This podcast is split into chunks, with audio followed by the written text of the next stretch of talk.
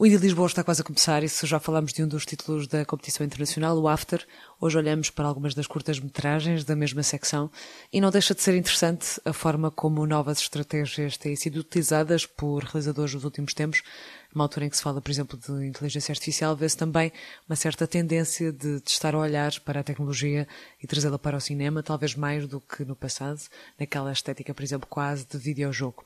Novas, antigas tecnologias que, na verdade, até são um pouco nostálgicas, porque nos levam a universos que, no fundo, já conhecemos e reconhecemos. Um filme que se liga a esse universo é o Backflip, é de Nikita Diakur e vai ter a sua estreia nacional no festival. A premissa desta animação é simples. Como o realizador, o nosso narrador em off, não consegue dar mortais, decidiu criar um avatar digital, em jeito clone, com a ajuda de um processador e um sistema computacional. E registou os treinos e o processo até esse avatar conseguir chegar ao resultado pretendido, o dar o mortal. E se a premissa parece simples e direta, o filme acaba por o ser também, mas é nesse sentido precisamente que resulta. Vemos um avatar constantemente a falhar, a cair. E talvez naquela base de instinto humano de nos rirmos quando alguém cai, a verdade é que é difícil resistir ao riso observando estas falhas.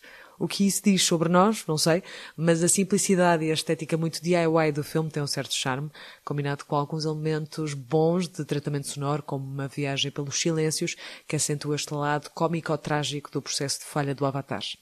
No final, calcula-se que consiga chegar ao objetivo e se isso parece muito óbvio, confesso que foi o único aspecto que não me satisfez tanto, a chegar a uma conclusão muito feliz e esperançosa e vamos todos tentar porque vamos conseguir. Mas pronto. Passando disto, gostaria de falar também de outra curta-metragem, desta vez de uma faculdade de cinema em Genebra, o Head da qual têm saído muitos filmes muito fortes, e este não é exceção.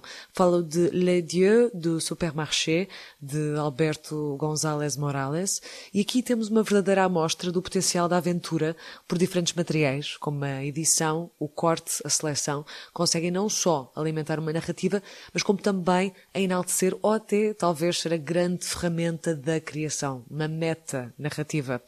Aqui temos um ensaio sobre o desejo, sobre o corpo, sobre as pulsões, sobre os suores, os músculos, os fluidos. O olhar do masculino para com o masculino. O próprio filme em si segue este ritmo de pulsão, sendo-se um vulcão em erupção.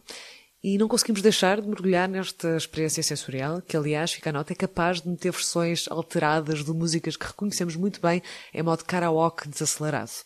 Há uma certa estética nostálgica ou tecnológica aqui também, apontando para um certo futuro. Vivemos na era da velocidade, mas por vezes filmes como este fazem-nos até paradoxalmente parar para refletir em questões tão essenciais como ligações e relações. Por hoje é tudo, mais do Indie Lisboa, que está quase a começar. Na próxima semana vamos olhar para Here.